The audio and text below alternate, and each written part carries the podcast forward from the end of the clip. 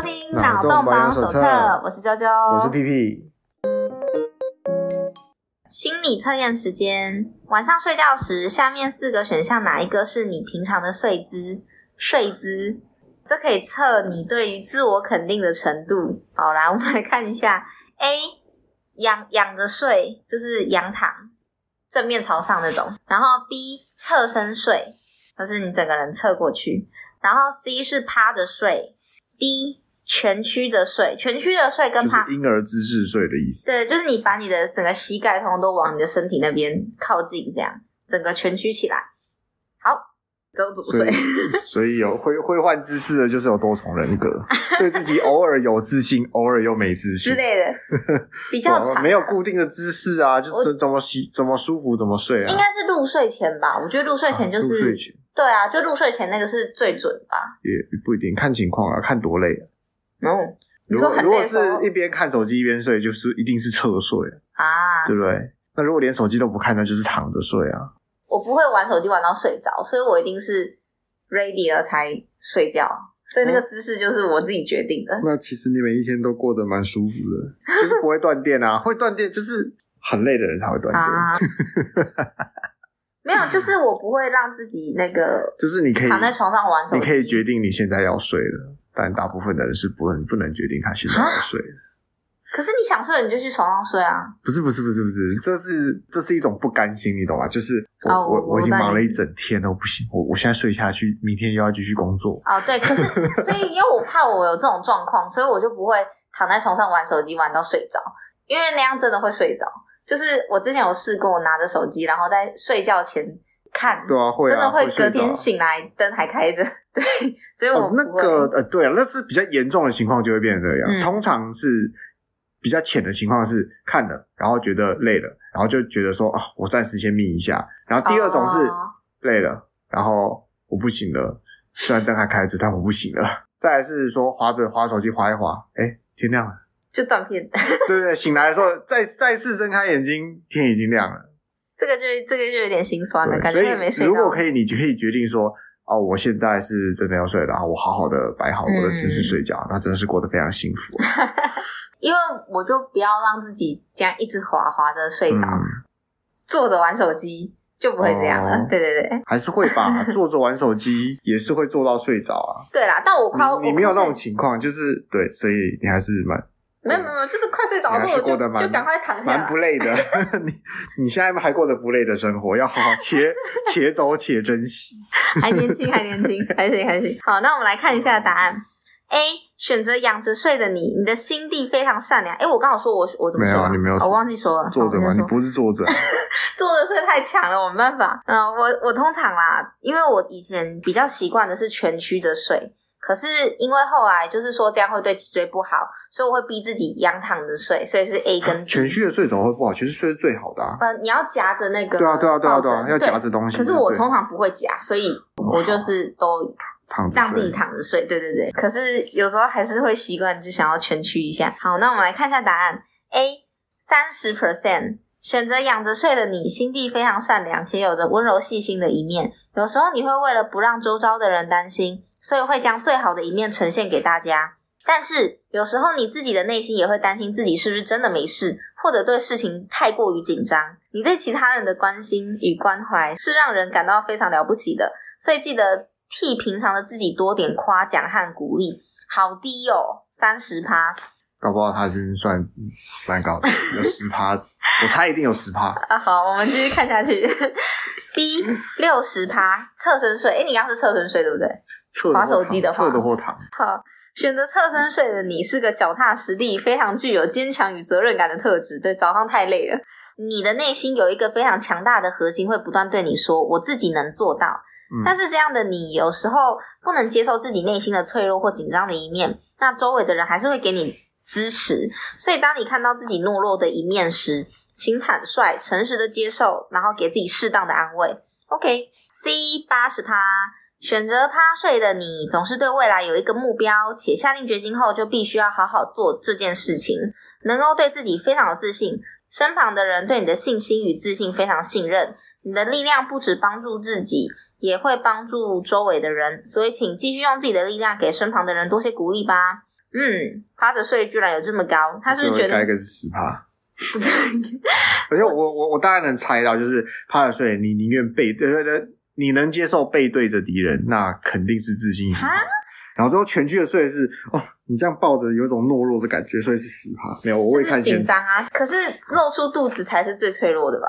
他背对敌人也蛮危险的。嗯，好吧，OK，我们来看 D 啊，没有那么低啦，D 是二十趴。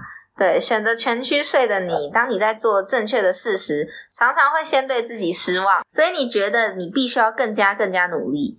而你能这么想，对你来说也是一件很棒的事。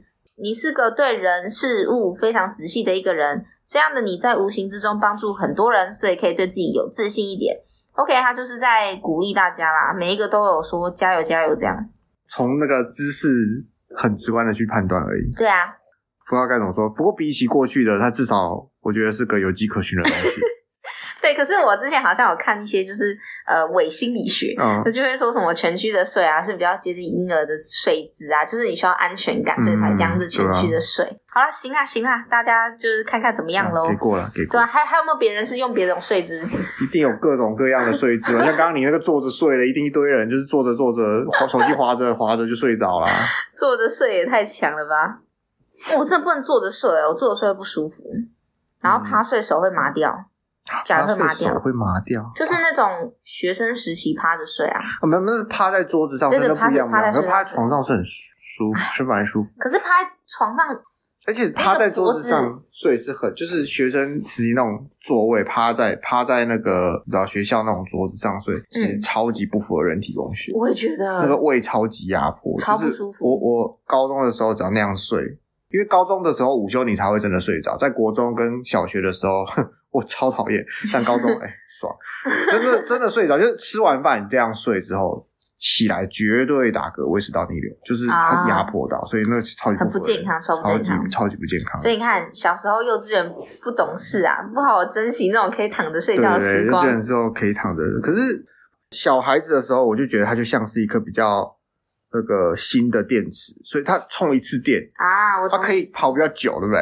越长越大，这个电池有点有点坏了，你知道吗？我觉得大概二十五岁那个电池就开始没办法好好蓄电了。对对对对，它大概到中下午的时候就会开始有点没电。对啊。然后你要从不管是喝咖啡还是睡午睡午觉，然后充完之后，大概晚餐过后，它又会再开始没电。这个时候你就会再再充一下，充完之后你发现。啊，完了，晚上睡不着，然后到大概凌晨三四点之后再睡，然后就发现不行了，早上起不来，又断电。对，这就是睡眠的重要性。这个电池太烂了。对啊，啊，没关系。关于睡眠的故事，我们下次有机会再做一集为您讲解啊。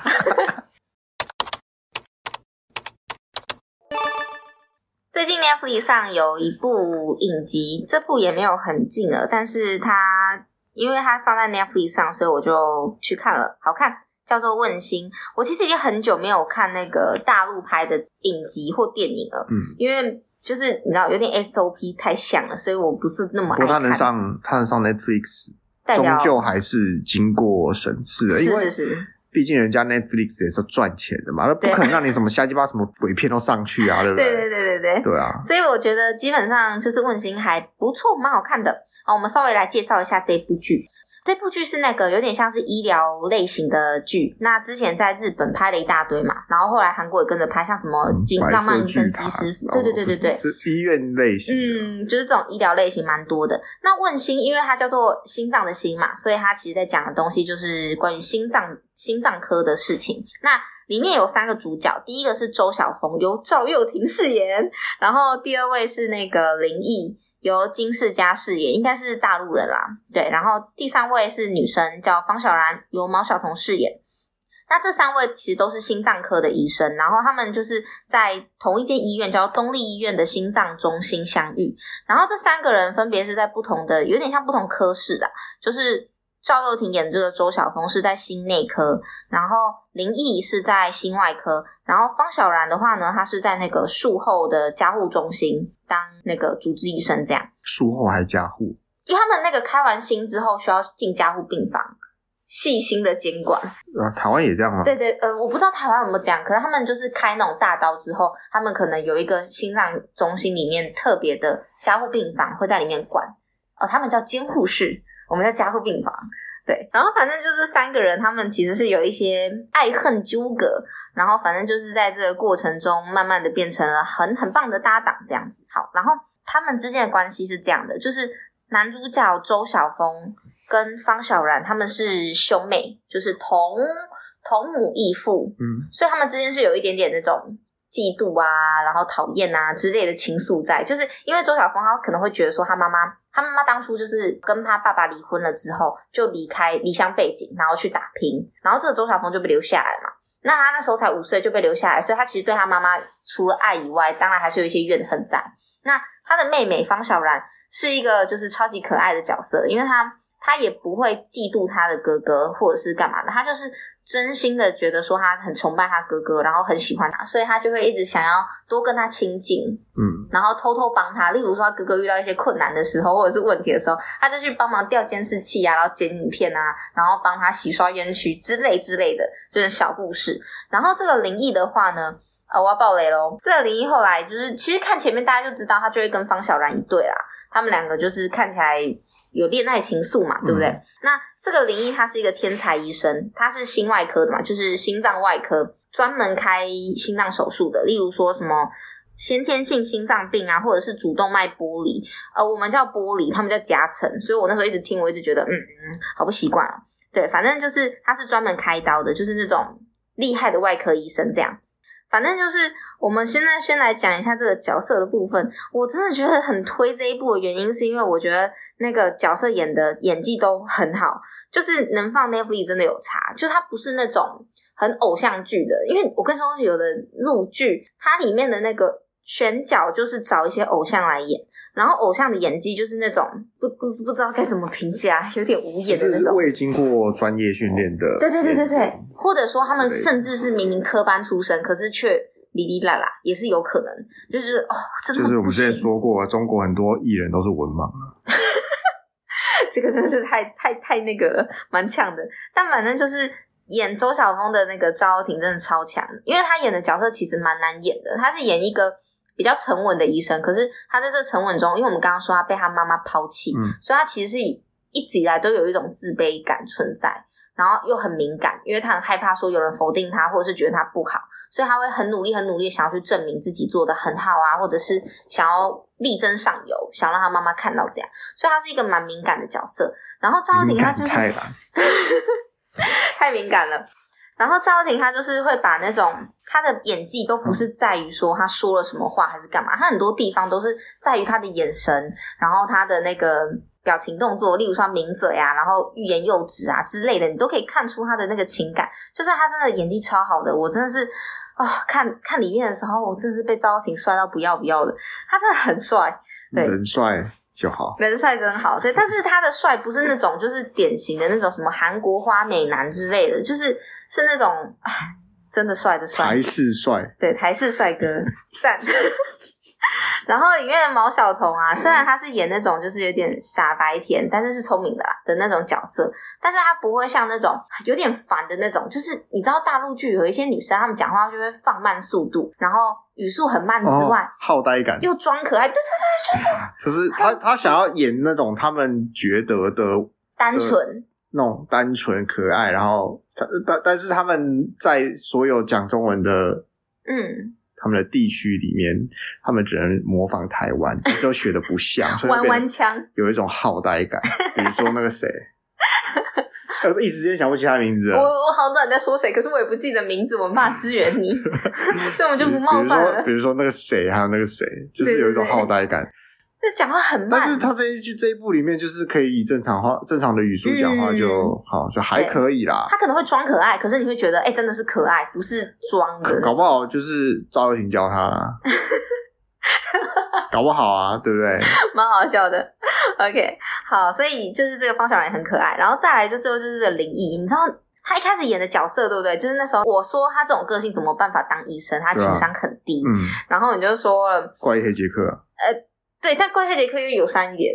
没，我觉得差不多。哎，没有，关于黑杰克哪有友善？关于黑杰克，他的友善都是因为我们在全知视角。他对穷人很友善啊。没有，那是因为我们在全知视角才看得到。哦、但是如果你是当事人，你你你在解决整个事件之前，你都不会觉得这家伙友善，哦、你就觉得说，果然是个庸医。你会你会这种感觉，就是以他们的视角会这样，所以我觉得说其实 OK 啦，就是怪医黑杰克，他就是一个怪医黑杰克，有点像那种感觉，就是因为他的手术的那种技艺非凡，知道吗？嗯、然后像是我后来真的觉得说很合理的原因，是因为一开始。我真的很想抽他两巴掌，因为他真的很欠揍。但是后来就会发现说，他的那个能力可以这么强，有一个原因就是因为他的那种对自己的自信心是非常满的，然后又很自我中心，他才能支撑他就是动刀什么的，他都觉得自己一定做得到嘛。所以他在很多事情上，他都不会换位思考。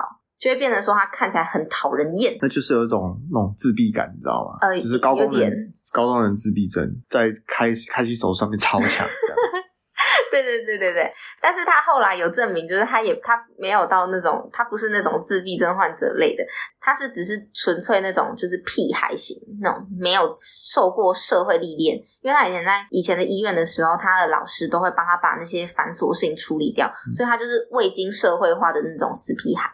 他在后来遇到这些什么其他角色之后，他跟跟其他人相处之后，他才发现，哎、欸，待人处事不能这样，他就变成一个蛮可爱的角色，我觉得也蛮喜欢他的。不是说他才发现说，哼，原来就是你们这些普通人在拖我后腿。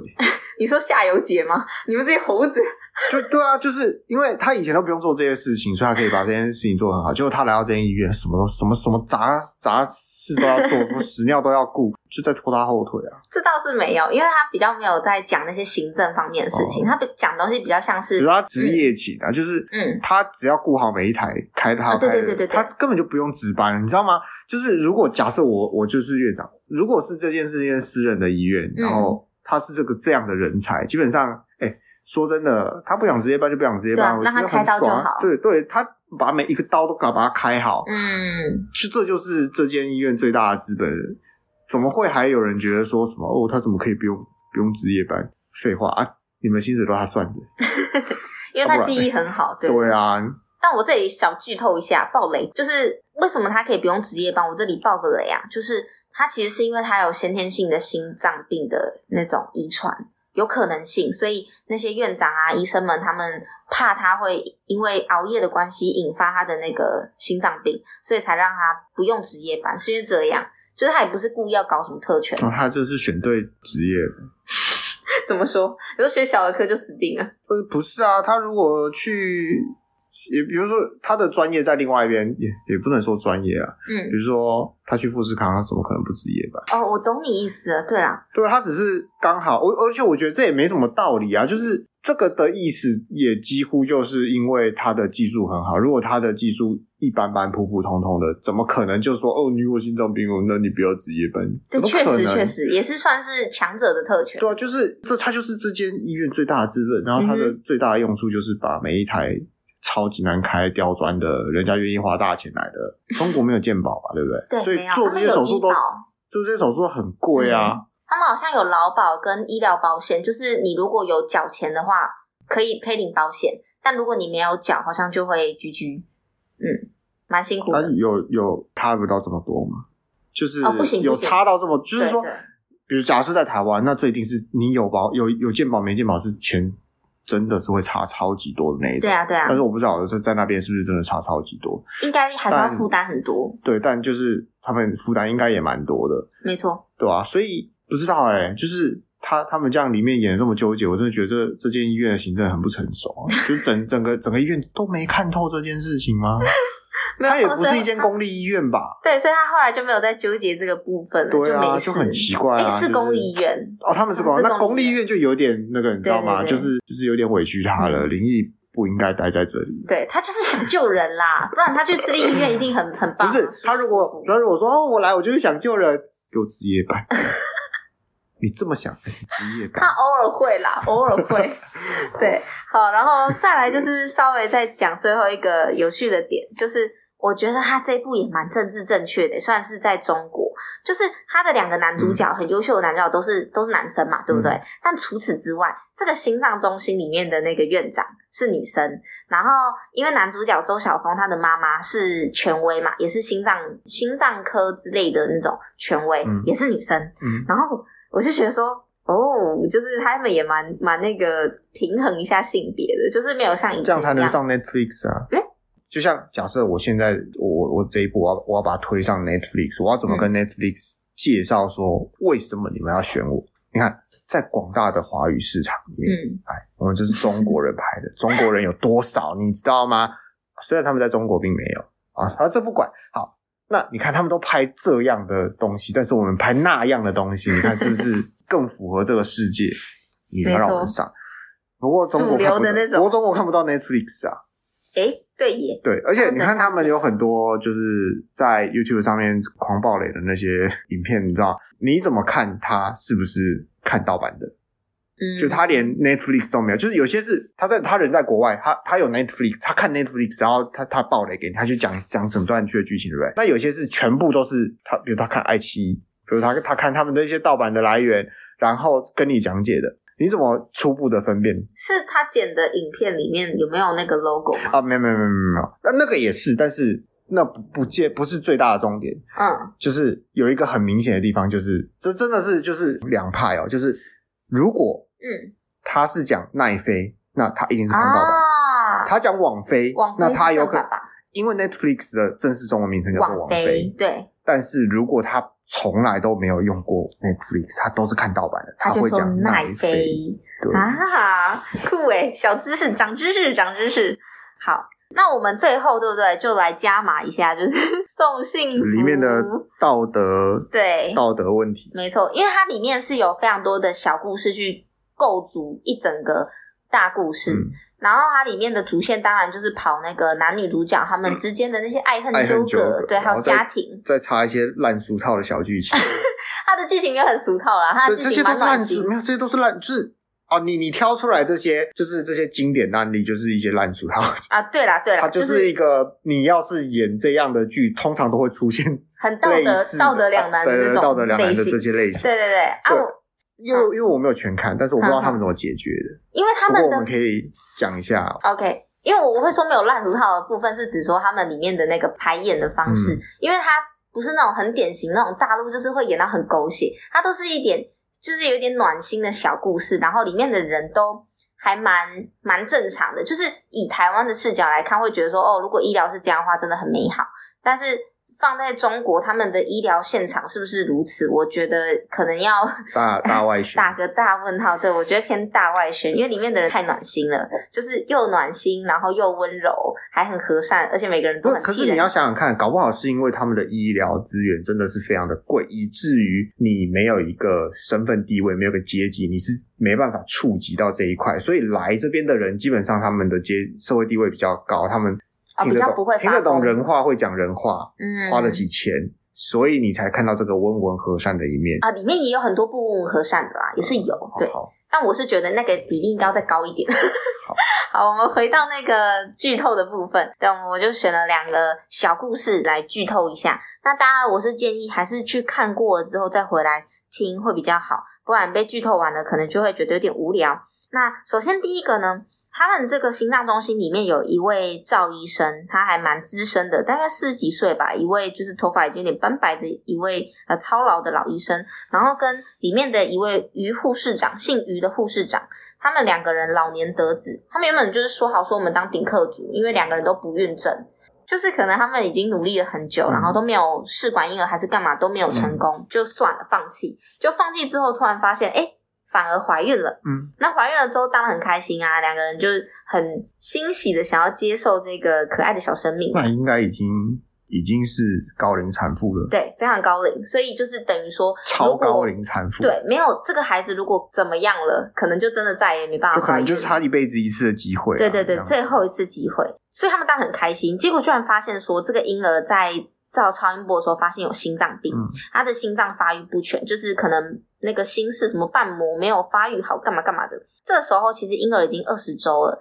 这种情况下，他们就开始讨论说啊，要怎么办？因为当爸爸妈妈的当然是觉得说，呃很很舍不得这个小朋友，嗯、对他们不想放弃这个小孩，因为一开始已经想说要去拿掉了，在最后关头要去拿之前，于是于护士长他就突然感觉到小孩在踢他，他就觉得说，等一下已经在踢你，你就不可能拿掉啦，就是。八周以前呢，你才能拿人工流产吧？就是直接剖腹拿？不是不是不是不是，人流要八周以前，基本上八周以前才安全。是哦，二十周也不行。那八周基本上就是长心脏而已，就八周以后就开始长心脏了。嗯哼。问题是你在可以适合做人流的之前呢？嗯，不可能踢你，你知道吗？他他就只有一颗心脏而已。那我有个问题，如果说今天已经超过八周了，然后发现婴儿的那个发育就比较危险啊，还是可以，这就要医生，这就不能你的意愿啊，就是医生要判断你到底 O 不 OK 啊，哦、然后通常不可能到二十周才决定要不要，通常。通常你月经第一个礼拜没来，你就会怀疑；第二个礼拜没来，你就会想要去验孕了，对不对？嗯、然后你自己验了之后验到有了，你就会想要三四周了。你不管验到有没有，你都会去看妇产科。为什么？因为你月经迟到了，你应该去看妇产科，或者是你怀孕了。好，那你要决定，你如果不要，你就要去看妇产科，对不对？然后如果你要，也不会在两周，你就会大概在再过一段时间，你开始觉得肚子痛，开始觉得不舒服，是去去看。去照超音波看有没有在子宫里面，如果子宫里面没照到，就子宫外孕嘛，所以也是要拿掉的。嗯、所以这林林总总这件事情，通常在五六周的时候就会让你决定好要处理完。对，最晚八周，八周、嗯、以后就是要进，就是你不能单纯吃药或者直接做人工流产的，你就是要有一些，这就有一点障碍了哈。啊，等一下，至少在台湾是这样。那有可能不是二十周，我有可能是我写错，但反正就是已经有胎动了，已经有胎动，那就已经。哇，已经很多了，你知道吗？而且就是已经长得差不多有形状了那种。没有没有，有形状也不会有胎动啊。太它小到没办法踢到，就是没办法伸展踢开你的子宫的话，啊、你也不会感觉到。所以所以应该不会有胎动。所以你要感觉到已经感觉到有胎动了，其实通常这个时候就有点困难。这这就是很，这才是最煎熬的。而且第一个就是你不应该这么晚才决定，嗯、第二个是你要考虑清楚，你现在拿出来就是一个人模人样的东西。嗯它有它有脑，它有心脏，心脏在跳。嗯，你拿出来就是这个样子，嗯、而且而且它不会这样整只拖出来，它它会在里面夹碎。你可能看不到，但拿的那个医生是看得到的。好可怕哦！对吧？一个夹子进去，然后把它捏碎，去去去去去，拉一拉，然后把它拖出来。哎、嗯，你们高中的时候有看过流产？呃，不是流产，生育的影片吗？没有，好可怕哦！我现在觉得好恐怖。可是生育的影片还好，因为出来就是一个活生生的宝宝，就就还好。嗯、可是人工流产就是进去拉一拉再出来。唉但是那是已经有成型的话，会会做这样，就是比较那一个年代啦，那个年代，你如果去一些泳衣什么东西的，它大概就是这样用。那基本上如果你在八周以前也是啊，你你吃药，要不然就是进去把它刮出来，要刮干净。嗯，它也是出来也是，也就是你不会看到肉块吗？小肉块，一公分的，它里面就一公分的泡泡。但是刮出来不知道是怎么样，我没看过。那但是大概在五六周就是一公分的泡泡，嗯，一两公分，所以他把那个泡泡整个胎盘全部刮干净，或者是你吃药，然后用力把它挤出来。嗯，对，所以他讲这样，感觉到胎动才决定要、嗯、要不要生，很晚了。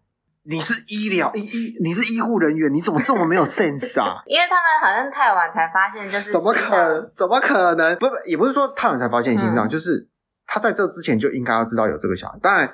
我不是，我不，我不确定八周知知不知道，看不看？因为八周就有心脏了。那时候你到底知不知道这件事情？那二十周我觉得有点晚，好像没有到二十周。我个人觉得二十周有点晚，而且到胎动真的是，如果动了，那真的就是嗯，是小生命。对，这就很煎熬的事情。但他们又又有另外一个要考虑的地方，就是已经是超高龄产妇了，对啊，然后胎儿又不健康，没有下一次了。哇，那这样到时候出来运气不好就是一尸两命哦。好，那没关系。呃，结局的部分大家欢迎自己收看。看对，但是我觉得我个人感想就是这是一个问题，这、就是问题非常复杂，嗯、值得讨论。但下集为不是就是，但是为什么要把事情搞到这么难解的时候你才要处理？对啦，你知道人人性就是习惯拖延，觉得先不要看就没事，对吧？假的。对对啊，就是也也是有很多人，就是就算验孕棒你验出两条线，他还是不想承认自己怀孕，直接不去。那个妇产科，很多高中生都这样，有很多新闻就这样，就是呃，因为年轻，你知道吗？然后年轻，然后可能她有有在运动，所以她就算怀孕了，肚子起伏没有真的很大，然后生产的时候也也没有太多的不舒服，然后生产的时候也超级顺利，就是就是好像想上个厕所，噗就出来了，好可怕。年轻的好处，他们有些人会选择做这件事情，但。但你是医疗人员，应该很清楚这件事情。好吧，那可能里面有点稍嫌浮夸了。稍显浮夸，稍显浮夸。然后我们再来看第二个例子，我们就是先看这个事件。这个事件就是有一个女孩子，她在走天桥的时候，看到有一个要跳桥自杀。那她看到这件事，她就冲过去，然后拉住那个那个要跳桥自杀的男生，一个有点偏中年男子吧。然后冲去拉住他的时候，那个人就跟他说：“你你放开我，你不要这样子，你会掉下去。”结果这女生不放，她就想要救他，然后变成说两个人一起掉下去。嗯、因为女生怎么可能拉住男生嘛，对不对？呃，基本上男生也很难拉住男生啦。我觉得那个电视看的就不要不要太相信，会真的会两个都一起掉下桥。那他们掉下桥了之后呢，这个自杀的男生就心脏破裂，所以被送进了这个心脏中心。见义勇为女学生，她是颅内出血跟多处骨折这样。好，那看完这个事件之后呢，他们就重新的讲了一下这个这些人是谁。这个女生其实是一个医学院很优秀的一个女生，然后是博班的博士生这样。这个跳桥自杀的男生呢，其实他是一个有艾滋病的病患，然后因为他要自杀的原因不好说，他里面没有直接的去讲，可是一定是跟他的疾病还有跟家人相处关系有关。那这个患者他的姐姐直接隐瞒说他弟弟有艾滋病，因为他觉得说如果讲了，医生们就不会去治他了，结果导致。帮他开刀的这个医生就见到了这个病患的血，因为你想嘛，开心手术那个一开就是血可能会溅到什么的，而且还溅到眼睛，所以就只好赶快开完手术之后，他们两个医生就送去做阻断治疗。这样好，那我我比较想讲的是，我觉得就是在看的时候，因为他后面会做一些就是关于后续的讨论，然后他们会怎么讨论？就是。例如说，嗯，这个女医学生她就会上网去看那个学校论坛之类的嘛。那学校论坛就会说什么哦，你们知道吗？那个跳桥自杀的那个人，对不对？根本就是一个艾滋病，根本就不需要去救他。就是很台湾新闻会看到，例如说什么？你说这个女学生是说这个颅内出血，颅内出血多处骨折，对对对，这个就是例如说什么用一个，她不应该躺在病床上昏迷不醒，她昏迷不醒啦，是后来救起来之后过一阵子，哦，对。然后例如说，就是看那些言论说什么。用一个女医学生去换一个艾滋病患者，根本就不划算啊，之类之类，我有点忘记了。反正就是那种很很令人不舒服的言论，或者说哦，就是那种艾滋病患会害人啊，什么什么之类的。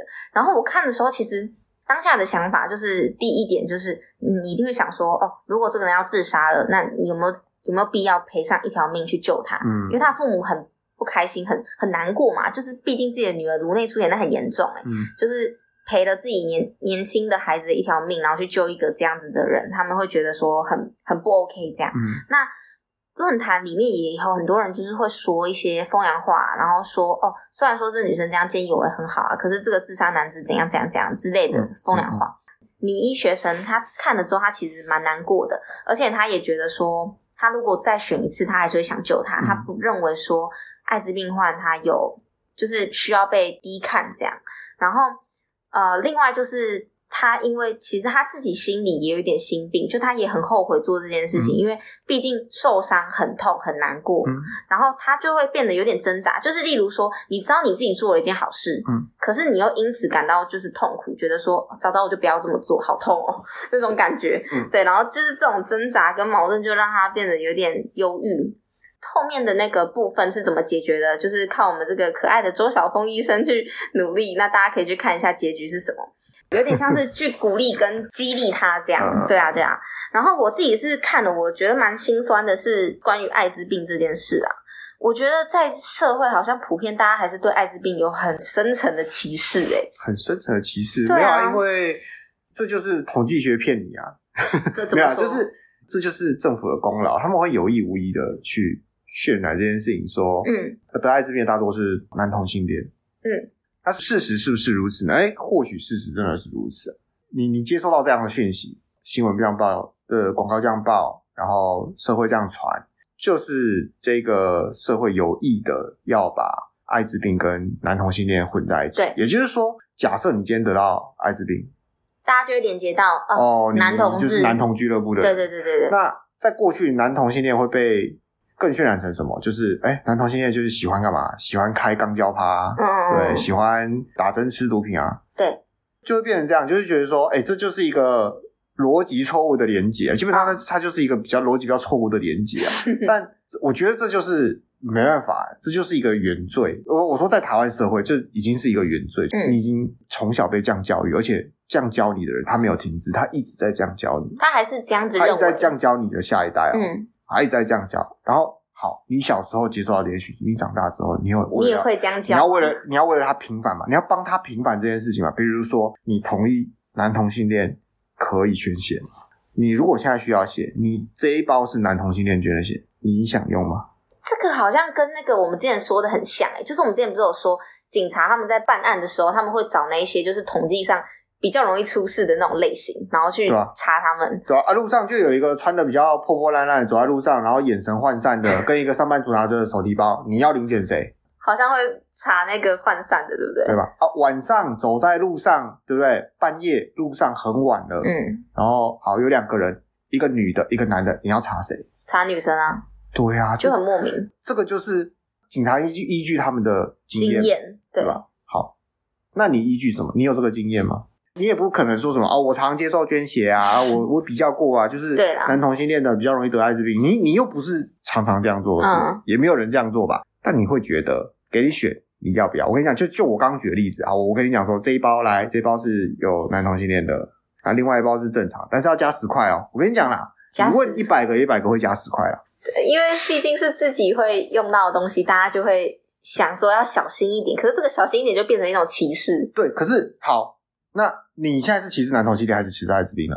都是吧，我觉得都是诶、欸、你已经把这两个连接在一起了，对对。而且通常他们会觉得跟你讲说哦、啊，没关系，这个就是已经验过，这个没有事了。嗯。但他们心里会觉得说什么？男同性恋就很乱啊。那他就算没有艾滋病，他可没有其他病，我为什么要用有病的人？哦哦，就是他们被贴上很多负面标签，对吧？对啊，他们已经被贴上很多负面标签了。嗯、而且现在社会还是有另外一股力量在说，哦，艾滋病不是因为不安全的性行为，啊、不安全性行为，对。对，不一定肛交啦，就是你你不肛交也有可能，只是肛交比较容易。那受伤有破皮的话之类的。之类的，或者是你吸毒、吸毒仔、嗯、共用针头嘛，对，对不对？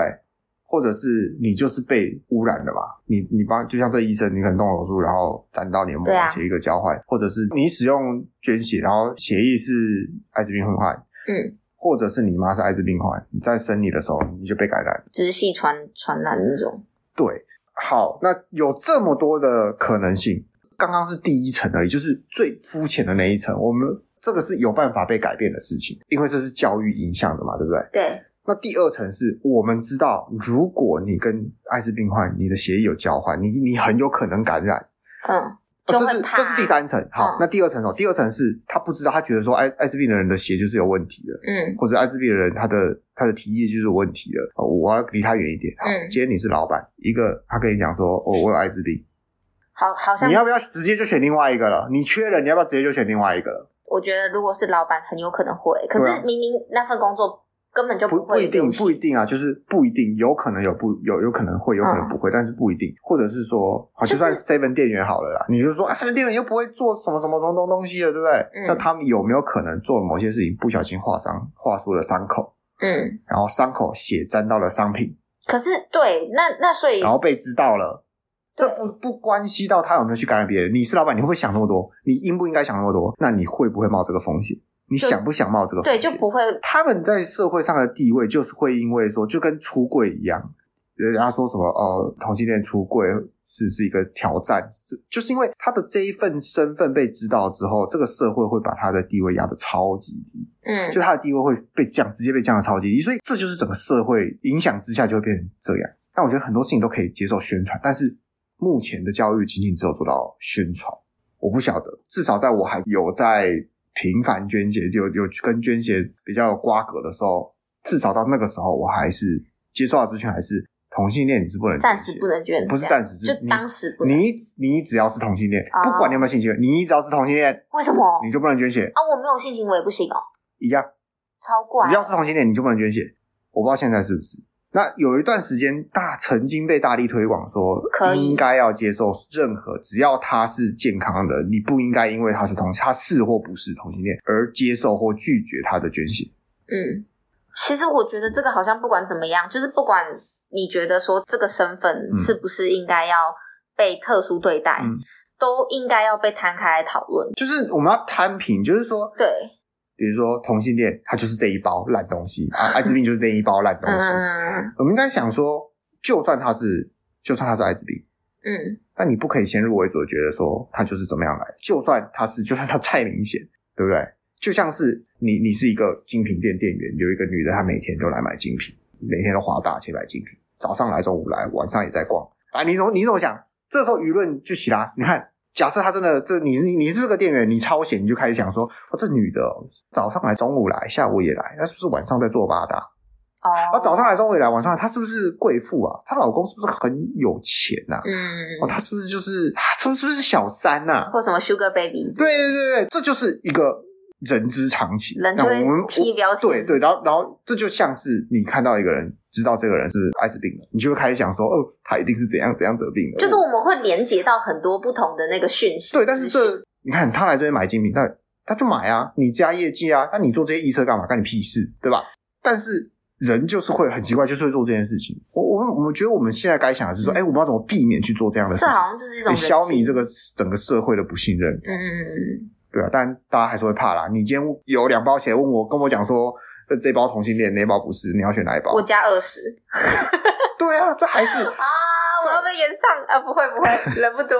不 不是，就是这一般人真的啦。你你、嗯、你摸着良心啦，除非今天没有其他的鞋了啦，不然你一定会选择加十块啦。对啊，就是就是自私啊！说真的。对，但拿自己的健康谁要？但其实我们可以从不要在这么严酷的、残酷的选择下。到那个时候，我们再做做翻转。其实我们可以现在就开始做这些这些事情。怎么说？你可以先支持同性恋觉醒啊啊啊！第二点是，请不要过问别人的隐私。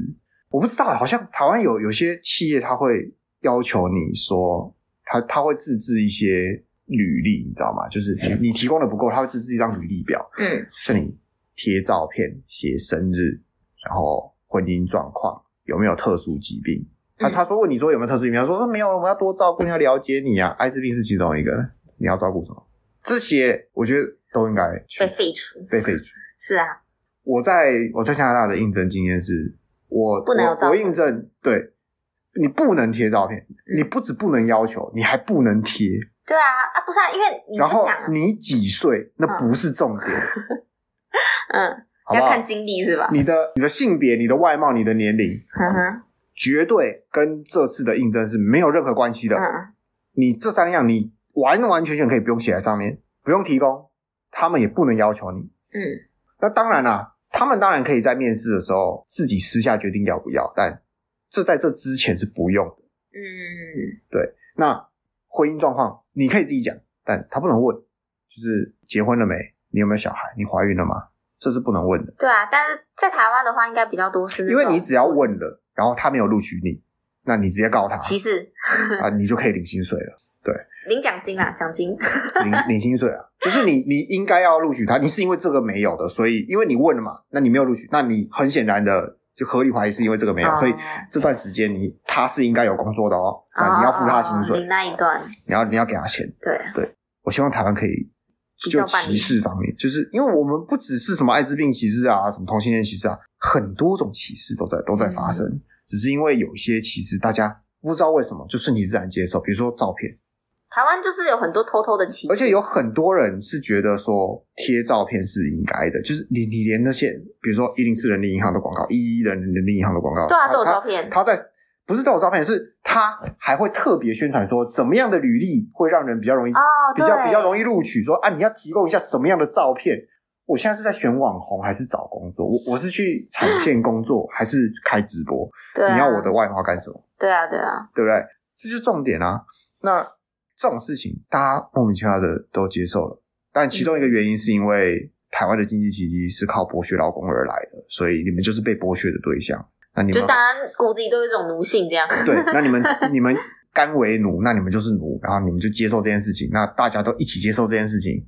我不久之后还要引进外劳喽，好，大家又在跟你们抢这件事情了，大家小心了。所以你你如果不反转，就是大家就是越来越向下沉沦，嗯，然后就是导致大家越来越穷，有钱人就越来越有钱，啊、越来越少，然后穷人越来越多，你我接下来就要变成穷人了。对吧？反正就是要积极的去抵抗歧视这件事情啊，对吧、啊？我们可以从歧视扯到这个经济问题，真是不简单，对吧、啊？那那说回来，就是说。女学生，她就是有人觉得说，用一个这么优秀的女学生的生命换一个艾滋病患，就是对啊，很很不划算，不值得啊。但是人命有分贵贱吗？我我认为说，对，如果你真的去女学生，你真的不应该去救。为什么？你根本就没有绑安全绳。如果你是个消防员，也不不一定，我不知道为什么都要叫消防员去。然后你要你要去救这个要跳下去的人，你的身上是要绑安全绳，哦、你才可以去，你知道吗？就是你要先顾好自己，再去救人。对，你没有绑安全绳，你是不能去的。嗯、就像是你不是一个专业的救生员，你要下水去救人之前，你要自己穿救生衣，绑好绳子，你才可以下水，不然你下去就是一起了。好吧，那我们 回来就是最后，我们还是要说，救人之前还是要先顾好自己，他、啊、先顾好自己、啊，没错。就跟那个在飞机上，你要先把自己的那个氧气罩对对对对，你要把自己氧气罩戴好，然后再带别人的。你不要想说，哦，我的小孩，我先帮他带，你没帮他带好，你你就昏了你，你自己先去啦，对啊，对啊，这都是很重要的事情啊。所以我觉得他这段真的，你这两段都有点狗血，蛮狗血的、啊。对，就是狗血才能拿出来讲啊，就是很，我我不确定是。他们的医学院有没有像类似的、类似的宣导？就是说，你是医生，嗯、你是你是医疗人员，你的事业的宗旨就是要救人嘛？你的工作的宗旨是要救人，但是你要救人之前，你要先管好你自己，你要先保护好你自己，你才能下去救人。这就这真的是这样、啊。就是比如说像，像像我我我之前有拿过那个车祸的急救证证照，嗯，就是帮车祸的人急救的急救证照，嗯，第一条发现车祸之后。或是你自己遇到车祸之后，第一条就是确保你现在是安全，然后第二条是在确保他安全。就是如果他在那边，他快死掉了，但是你你现在车水马龙，然后你你这快车道，然后你你骑脚，你不可能骑脚踏车，你开车，然后你要确保你自己安全的，所以你不能当下停下来，嗯，找一个安全的地方停车，嗯，再想着要怎么救对方。这蛮这，这是第一条，你要保证你自己安全，因为如果今天你不保证你自己安全，我们就有两个伤患了，嗯，对吧？所以这是很重要的事情，我觉得他应该知道。我觉得这女学生应应该要知道。脑冲了，脑冲了，就是脑就是脑冲，就是突然就想看到了很紧急啊，就紧张嘛，对啊。那如果他当初有有这样想，有这个想法的话，我觉得这样就不是一个悲剧了，这样就顶多就是一个自杀而已。太太理性了，不好看，就很无聊，就是冷眼旁观看着他跳楼，然后叫一一九，就太普通了，对，太普通，太普通。对啊，交给专业的来，真的真的这些都要交给专业的。没错，对，人命关天。那我们今天的节目就先到这边喽，感谢大家收听，谢谢大家。啊。